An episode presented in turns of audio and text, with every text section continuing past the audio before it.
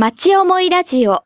この番組は、西東京市という町でご活躍の方々にご登場いただき、この町に対する思いを語っていただきます。石江茂の町思いラジオ身近な声の宅配便こんにちは。今日はあのなんと、えー赤澤あ隆三先生のご自宅にお邪魔してですね、えーいろんなお話をさせていただきたいと思います。えー元日本、えー大学芸術学部の、えー教授、えー今あの大学院の方の、えーでも教えられていると。あの西東京に大変お世話になっておりまして、えー西東京市文化あ振興推進えー委員会委員長もされているということで、あのまあ西東京においても大変あの、えー活躍されている先生のところにお邪魔いたしました。先生はですねもうグランドピアノがこれシュタインワイですか？2台も。いやあの別に話すとこれはですね、うん今、えーパッと名前出てきませんけどドイツの作曲家の有名な人が、えあの自分の別荘で弾いてたのがその方あの今から言えば10年ぐらい前に亡くなったんですね。でそれをちょうどたまたま手に入ったというあ貴重ですね。だからすごく音もいいんですよ。やっぱり違うんですかねもったいないぐらいあのいい音をするんで、まあそれそれは余計な話ですから、いやいやあのしなくてもいいんですけも。連弾もできるわけですよねこれでね。まあもうここがもう本当にコンサートホールのような感じですね。まあ CD から楽譜からもうああもういっぱい。これあの録音の録音もちろん楽器はあれですねなんか高そうですね。なんていう会社ですか？このマランズです。マランズです。あ、はい。今はもうなくなって有名るですよねなくなってる会社ですから、ああそうですか。あのこれを特化してというか専門にしてる良心的な会社っていうのは採算がやっぱり合わないんですね。えいやーあもうあのあれは坊主ですね。スピーカーはですねはい私みたいな感じですね。え先生あの生まれはどちらなんですか？えはい、えー新潟でして、そうですか。えー新潟のまあ、えー寺町っていうかですね。寺町なんですか？はい、あのですから叔父が、えー、と真言宗の僧侶で、えー、とまた出ながらあの、えードクターとか医者もしている人間なもんですからあのそちらの方からいろいろんなあの、うーまあえー仏の道はあんまり教わりませんけれども兄弟を6人いましてもですねえー正月とかそういう時にあのお酒飲むことがあってもおちょこ一杯で6人が真っ赤な顔してる家系なんですね。えーまあ何も、えー自慢できるお話でもありませんのでそれはちょっとオフレコであれっていいもと思いますけれども。あの、はいえー龍蔵さんですよね。はいこれはなんかあれですか。いお父さんかなんかで意味？えー読みにくい名前で申し訳ないんですけれども、一番あのよくあの説明してますのが法隆寺建立的にはあの建立とええ。ーですからほとんど関西方面の方ではあの立つ字を龍と読むのが普通になってますんで、えーそちらの方ではあの苦労はしないんですけど、えー関東へ来ると立像立像と、えーですから私の方も立川の立って言って説明してですね、まあ、あの字だけはなんとか書いてもらうというふうな始末あです。なるほどね。えー、赤赤に、えー、難しい方の沢にね。はまあたまたま旧字で辰にね、それに数字の三と。あーで三三男なんですか？そうですね、えーはいそうですか。まあある意味ではこう割とわかりやすいようなね名前かもしれませんね。えー大学ではですか？えーどんなことをまあこう教えられて？えっと、私はあの、えーまあ、えー小さい時というか、えーで音楽にすごくこう興味を持ってですね、大学の方も、まあ、あのピアノ一筋でこう頑張って若い時は、まあえーの演奏会とかそういったのも活動してたんですけど何せ新潟からの井の中の蛙っていうかあの東京へ来てあこんなにみんな素晴らしく大勢、えー立派なあのピアニストが大勢いるんだっていうことに圧倒されつつまあ私の性格やいろんなことを考えて、えー、日本になかなかのピアノっていうのはもともと西洋の楽器ですから、それが日本に定着したり日本にこう根を下ろすっていうのはいろんな実は問題があるもんですからそっちの方をあのすごく興味を持つようになってですね、ピアノ指導法なり、えー、教材研究なり、えー、そういったところであのむしろ後半の方をえー、勉強させていただいたとか研究させていただいたということでそしてまああの最終的にはピアノ教育連盟というかあのピアノの教師の団体、ええ、そういうところに属して、えー、まあいろんな活動中にはあの当時文部省でしたけど文部省からあの文部省文化庁からの支援を受けて、えー、ヨーロッパ各地のあの教育制度のとか教材の、えー、視察調査に行ってまいりましたりそういうふうなあのどちらかというと日本の、えーまあ、ピアノ関係者音楽関係者はあのヨーロッパ行くとまずその演奏レベルの、まあ、向上のために留学する人は多いわけですけど、うん、そこまでに至るその、えー、教育過程がどんなふうになっていたかということを調べたりあるいは関心を持つ方が少ないんですね。そそどちらかというとまあ、えー、屈な人間だからかなと思いますけどむしろそっちの方に興味を持って、えー、後半の方は、えー、勉強とか研究させていただいたという具合ですね。あのまあ、先生こう若い頃からピアノ弾かれていて、はい、まあ、この間ちょっと見たあの私の兄はあのドラムをやってたんですね、はいはいはいはい。えー、高校大学と。はいである映画ではそのドラムをその一生懸命やってる もう手から血が出てね、えー、それでも一生懸命っていうこのピアノをやってて最終的に例えば腱鞘炎だとか、ええ、あるいはその手の大きい人小さい人いろいろありますよね。えそういった部分ではなんかこう先生が苦労されたみたいな。えーと、私自身あんまり腱鞘炎の患ったことはないんですけれどもただ生徒で腱鞘炎ですごく泣いてた子は何人もいましたし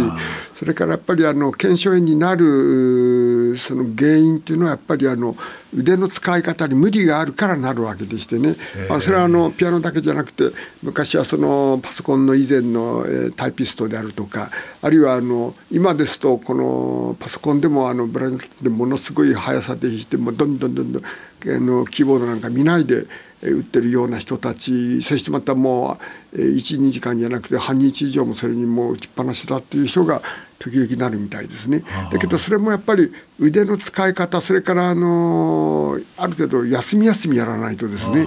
あの多分パソコンの腱鞘炎あるいはそのタイプの腱鞘炎と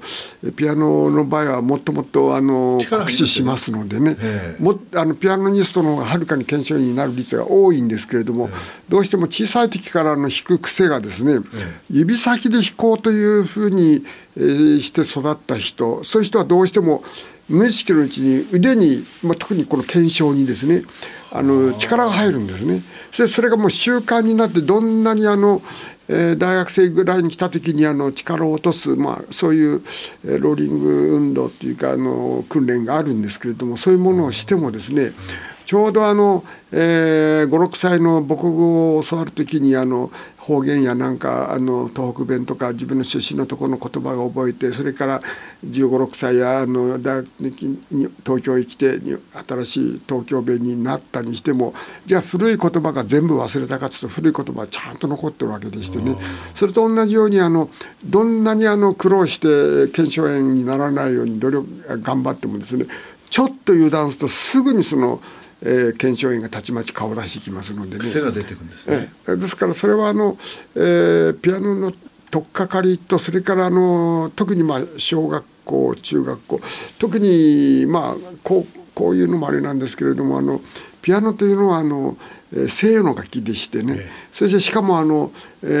ー、西洋人の成人っていうか大人の人の、えー、感覚で全部作ってるわけですよ。タッチから何からね、それがが例えばバイオリンとかいろんなのになると2分の1とか8分の1とかいう、えー、16分の1とかどんどんどん小さいものがアレンジしてできてるから子供には無理なく吹吹ける弾ける、えー、それがあのピアノの場合は持ち運びができないし、えー、どうしてもそういうものを無理して弾こうとなるともう極端な話子供がですね大人の自転車に乗るみたいなもんででそういうのを無理してやってるとどうしても、まあ、特にあの、えー、ご存知だと思いますけれども、えー、人間の骨っていうのは大体78歳から10歳ぐらいまでにこう過骨化が完成するというかちょうど目に見えて分かるのはあの乳歯から永久歯に大体6歳前後に入れ替わりますね。その時にあの全部こう人間の骨も変わっていくわけですけれども、えー、その時にそれが過ぎてからちゃんとした教育すればよかったのにそれまでに、まあ、早ければ小学校12年生34年生の頃に過骨化現象が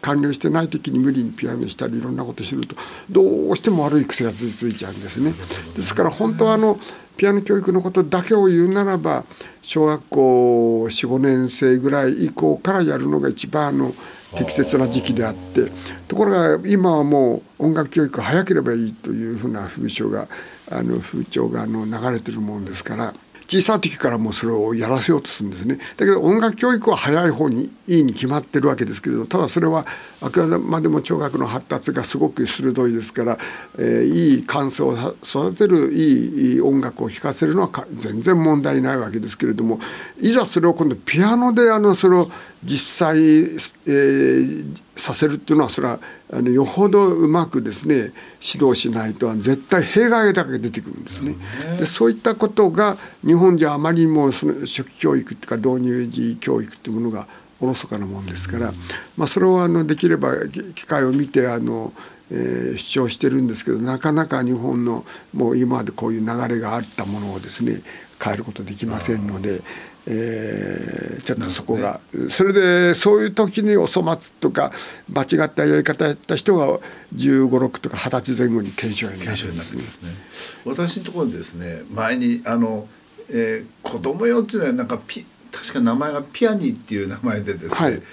ピアピアニカとかね、えーはい、いろんなのがあります。鍵盤がこう小さくてあありますあります、えー、そのあのはいはい。ね、あの中田義直先生はどちらかというと指があの小さかったもんですから、えー、特別にピアノ製造会社にあの小さいサイズのものを作らせたんですね。だけどやっぱりあのそれがどこでもあるもんあるわけじゃないから。普及しないんですね。あのそのものも決して軽くはないんですよね。はいはいはい。だからちょっとピアノの小型版でね。はい。えー、だけど子供たちには手手はですね、ええ、あのこうこう幅がねそれとまあ問題はタッチがですねこれは実はあのスタンウェイはレンナータッチってあの、えー、大人が弾くにはすっごくいいあのアクションになってるんですけれども、えー、子供が弾くにはちょっとこう酷なところがあるんですね。あのまあ蓋開けて鍵盤の構造ご覧になって説明すればまた余計なことに話が及ぶんでいたしませんけれども 要するに鍵盤をこう押す時にその押した瞬間にある時点でコクンとこう、えー、ところが今あの普及しているピアニカとかここにも、まえー、実は2階にも子供たち孫たちがあのあれですね移動しましたけど今すごくいい電子ピアノがもううんとたくさん出てますんでそういったのだとタッチがもう自由に変えられますしそして柔らかくなってるんですねですからそういったもので小さい時は練習させてですねだんだんだんだんその骨があの、えー、まあ人間の体が成人化していくのに伴ってえー、そういうものに切り替えていくことが大事なんですね。それは何もピアノばかりじゃなくてですね歌だってあの、えー、大体女性も男性も、えー、中学から高校にかけても声変わりするわけですね。声変わり終わってからその人の本当の声であって声変わり前ののはまあどちらかというと、えー、ボーイソプラノっていうかあの思わぬ高い声が出るっていうか女性女の子と同じ声が出る、だけどそれはあの中学生も高校生も大学生も続くわけじゃないんですね。そのうちに自分の、まあ、地声っていうかあの本当の遺伝的に声っていうのは遺伝しますからそれの声に発達していくわけですけれどもそういうふうに音楽の場合いろんなあの聞く分には構わないんですけど実際に演演奏するものっていうのはそれの何の楽器なり特性を考えて年齢や方法を考えないとですねもうすごく弊害が多くてですねねピアノなんかもピアノ嫌いをたくさん作ってる結果になるんですね。先生この、えーこの素敵な曲後ろでかかってますけどもこれはえー、と北欧では非常にあの、えーよく弾かれるという、まあ、主にヨーロッパではよく弾かれるえーグリークの、えーピアノ曲なんですけれども、えーただどういうわけか日本ではあんまりあの、えーグリークというか北欧関係があの弾かれないでいるんですけどただいろんな自然環境とか、えーそういう気候風土のことを考えるといろんな点で共通の部分があるもんですから本当はこういった音楽がすっかり日本人にも馴染んでいいんじゃないかなと私個人的には思ってますけどたまたまたままだあんまり、えー普及のなんとかの発展途上にあるもんですから、えー初めて聴いた方でもそれでも、えーすごく素敵な曲だなという感じは持たれると思いますけれども。そうなんですね。えーあの先生もなんかあれですかグリークに関してははいあのーまあ今のようにあの、えーグリークが、えー日本にもっともっと普及していいんではないかなと思いまして、えーグリークのピアノ曲集というものを作らせてもらいましたけど、まあ、今でこそ当時からこれこれ10年ぐらい前ですけど10年以上前はあんまり弾かれなかったのがだんだんだんだん弾かれるようになってきたんですね。で今あの音大の学生の中でも、えー結構うん弾くようなえー子どもたちっていうか生徒たちが出てきたもんでかかってから比べれば随分あの普及はしてますけどただあくまでも音楽のなんていうかなす専門家集団の範囲内で一般にはなかなかいかないんですね。そ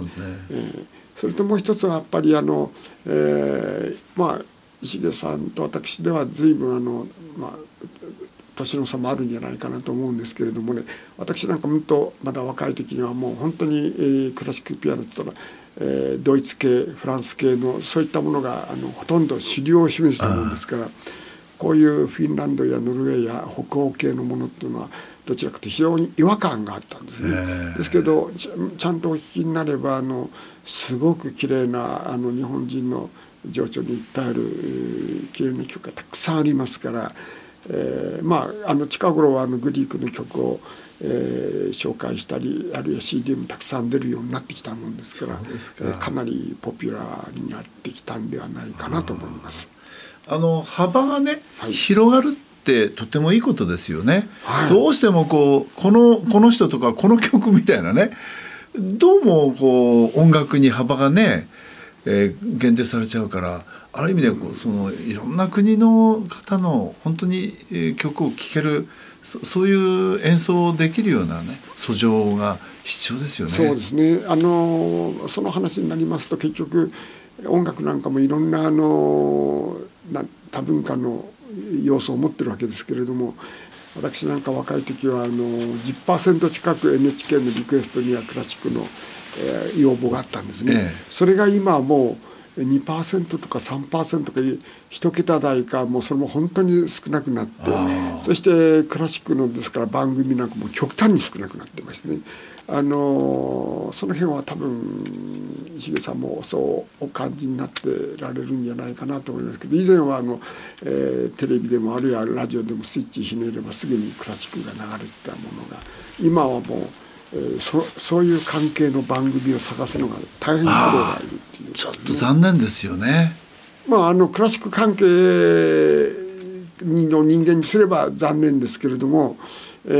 ーやっぱりそそれは日本人は日本人のそれなりのこう好みっていうか思考がありますでしょうから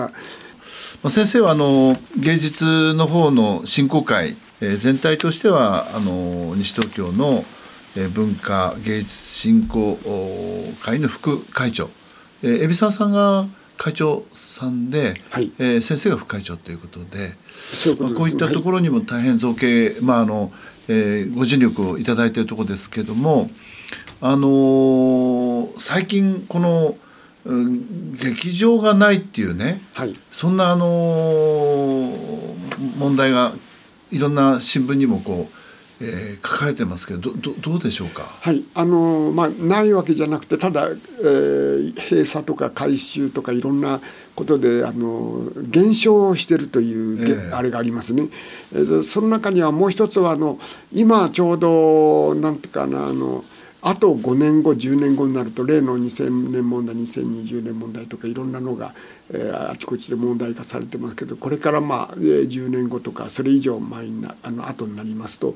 そういった方々があの今でこそ働きながら仕事が終わってからまあ都心の、えー、ホールに音楽会を聴いたりして。えー、自宅に帰ってくるんですね、ええ、ところが今から10年後ですと、まあ、そういった方々がもうある程度の年齢になるもんですからそうするとそのためにわざわざ都心まで行って、えー、コンサートを聴いて帰ってくるというかどんどんどんどんあの事情が変わっていくと思うんですね。え。えー、どうしても周辺地区に、まあ、特にこのあのえー、下段教っていうかあの芸能、えー、団体協議会っていうところがあの劇場が少なくなるんだってことをアピールしてますけれどもこれはやっぱり周辺のところに、えー、周辺の地区にですねあのいわゆる三玉地区今三玉地区と言わないんですね。えの多摩地区の市町村に、えー、だんだんあのいいコンサートホールができてむしろ今度身近にあのいい音楽に聴けるという状態を作っておかないと、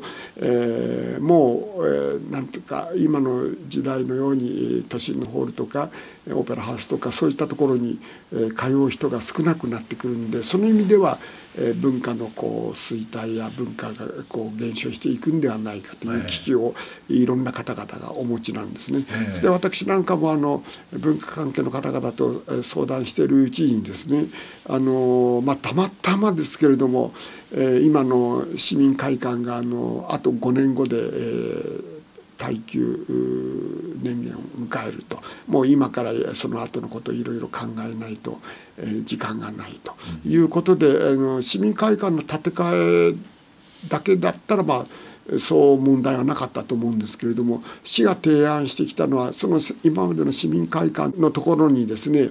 公民館とそれから中央図書館その建物も一緒になってえー、三冠を合築複合化しちゃえという案が出てきたんですね。でその時にまあ私も懇談会で発言させていただきましたけどあのところにですね今6階建てが限度ですけど10階とか15階とか20階とかという高い高層ビルが建つならばその三冠が合築されてもそれなりの機能が持てるでしょうと。だけど、えー、高さは今の6階が限度なんだと。そこを持ってきて三冠をあの押し込めようとなると今それぞれ市民会館とかあの図書館とか公民館の面積をみんな3分の2ずつで減らさなきゃいけない、うん、それで減らさなきゃいけないしそれその上に今度田無公民館とか地方図書館は駅前にあったものが、えーまあ、かなり不便になる。そうなるとえー、やっぱりあのそういう文化施設の適正配置のことも考えると、えー、不適正ではないかと。えー、最近、まあ、3巻合築なり4巻合築福岡はあの何も西東京市だけじゃなくていろんな市町村で全国的に進んでますからそれはいろんな文化関係の施設が一箇所に集まって利用する市民がいろんな、えー、